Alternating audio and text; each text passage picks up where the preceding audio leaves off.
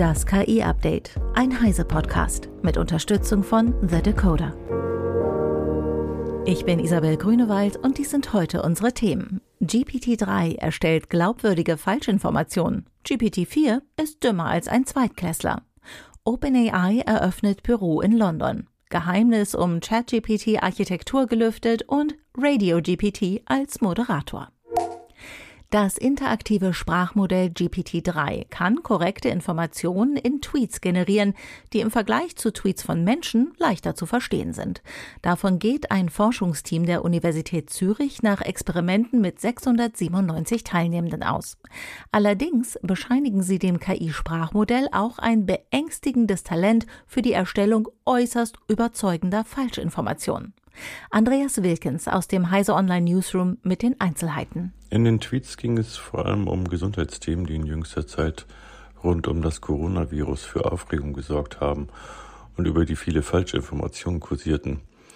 Dabei haben die Forscher herausgefunden, dass korrekte Informationen leichter zu verstehen sind, wenn sie von der Maschine erzeugt wurden, als wenn sie von Menschen stammten. Auf der anderen Seite ließen sich die Menschen von GPT-3 eher täuschen. Das Schweizer Forschungsteam meint, das KI-Sprachmodell habe hier ein beängstigendes Talent. Darauf sollten die Politiker reagieren und entsprechende Regeln aufstellen. Dankeschön, Andreas. Die künstliche Intelligenz der großen Sprachmodelle beschäftigt auch Forschende von Mitsubishi und dem MIT. Sie wollten herausfinden, ob aktuelle tiefe neurale Netzwerke schlauer seien als ein Zweitklässler.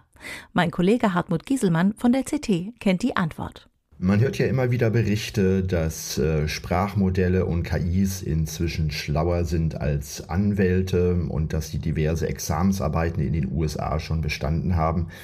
Aber die Wissenschaftler vom MIT und vom Mitsubishi Electric haben sie mit äh, ganz anderen Aufgaben gefüttert.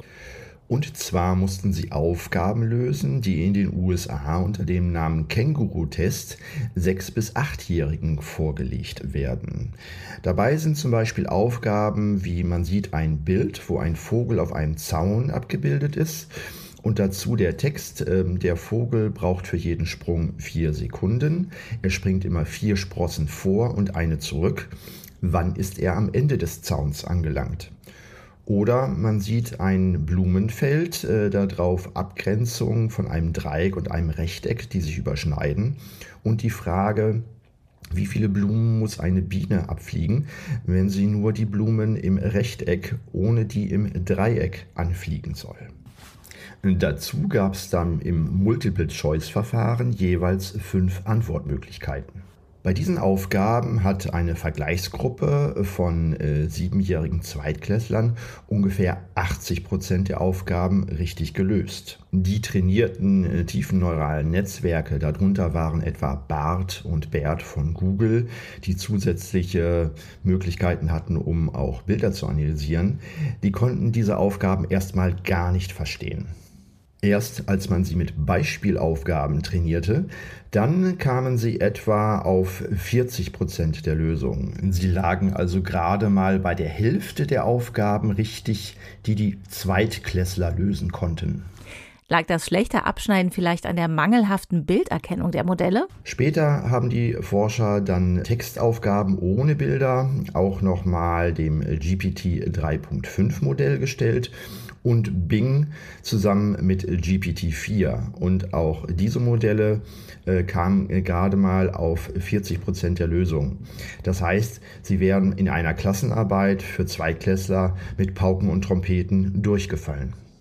Zu mathematisch-logischem Denken sind aktuelle Sprachmodelle demnach kaum in der Lage.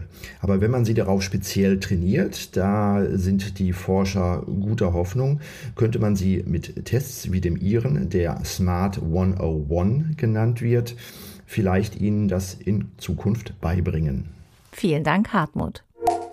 OpenAI hat sein erstes internationales Büro in London eröffnet und damit einen weiteren Schritt in der eigenen Wachstumsstrategie genommen. Dort sollen Teams in den Bereichen Forschung, Engineering und marktorientierte Funktionen aufgebaut werden. Auch soll die Forschungs- und Entwicklungsarbeit in enger Zusammenarbeit mit lokalen Gemeinschaften und politischen Entscheidungsträgern fortgesetzt werden.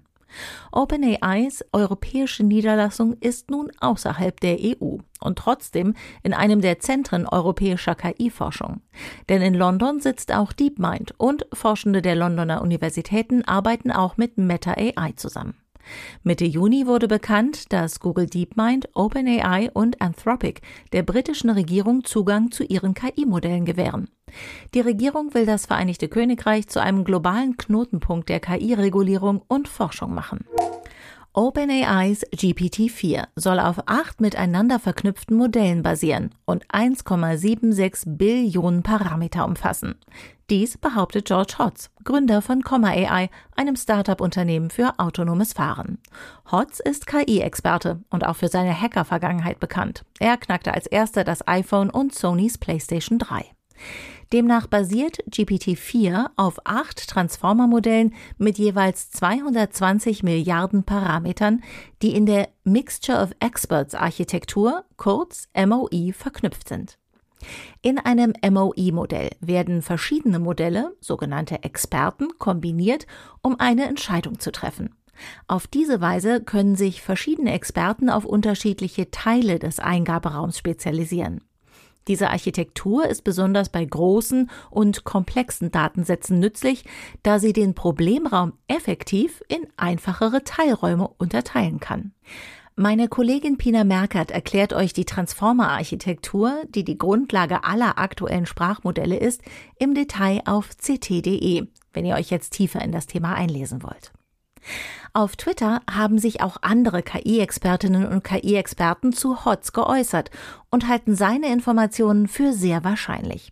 Die Architektur könnte das Training von GPT-4 vereinfacht haben, da verschiedene Teams an verschiedenen Teilen des Netzwerks arbeiten können. Dies würde auch erklären, warum OpenAI die multimodalen Fähigkeiten von GPT-4 so unabhängig von dem derzeit verfügbaren Produkt entwickeln und separat veröffentlichen kann. Die Open Source Gemeinschaft könnte nun versuchen, diese Architektur nachzubauen. Live, Local and Powered by AI. Radio GPT ist eine Radiosoftware, die auf GPT-4 aufsetzt und Moderatoren komplett ersetzen kann. Nun nutzt ein deutscher Radiosender die aus den USA stammende Technik. Big FM aus Mannheim will noch in diesem Sommer mit einem KI-Programm starten. Zielgruppe ist ein technikaffines, junges Publikum, erklärt die Programmchefin. Durch den Einsatz von Radio GPT sollen zudem keine Stellen wegfallen, sondern sogar neue geschaffen werden. Menschen müssten nämlich nach wie vor betreuen, was on air geht, erklärt Eva Maria Weiß von Heise Online. Aktuell lässt sich auf der Webseite von Future Media, das ist der Anbieter, eine Demo abspielen. Zu hören gibt's da allerlei Klassiker von der Sorte kleinster gemeinsamer Nenner, sowas wie Bon Jovi, R.E.M., Lieder, die man halt einfach mitsingen kann und kennt. Die Nachrichten werden dann angekündigt mit Hier kommt, was in Springfield in den sozialen Netzwerken trendet. Denn die Future Media hat eine Software, die soziale Netzwerke durchforsten kann und daraus neue Inhalte generieren kann, die dann eben als Nachrichten vorgetragen werden. Hinzu kommt dann natürlich auch noch eine künstliche Stimme, die Hinweise vorträgt, etwa den Verkehr oder ähnliches. Und wie wirkt das auf dich? Auch wenn die Stimmen tatsächlich sehr echt klingen und es auch ganz verschiedene Stimmen gibt, ob man ein Radio haben möchte, das von einer künstlichen Intelligenz bestückt wird und wo keine echte Person hintersteckt, wage ich zu bezweifeln. Radio besteht ja doch immer auch aus ein bisschen Moderatoren, die Quatsch erzählen und lustige Sachen machen. Das fällt hier halt schlussendlich flach oder zumindest kann man es der künstlichen Intelligenz nicht so richtig abnehmen, wenn die dann einen Witz macht. Dankeschön, Eva. Die US-amerikanische Regierung will angeblich die Einschränkungen für den Export von Hardware nach China ausweiten.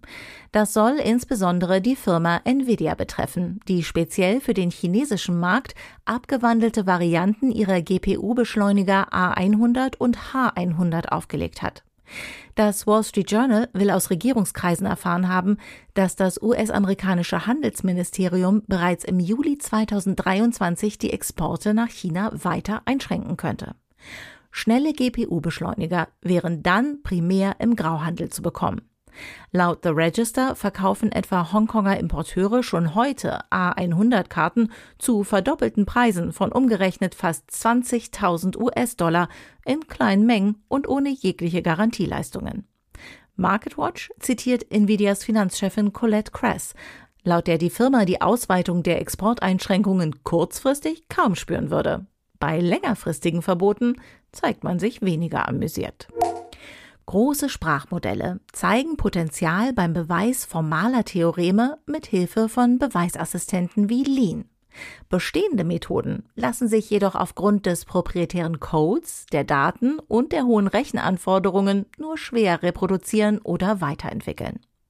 Mit Lean Dojo gibt es jetzt eine Open-Source-Plattform, die das Beweisen von mathematischen Theoremen mit Hilfe von Sprachmodellen ermöglicht. Es besteht aus Toolkits, Daten, Modellen und Benchmarks.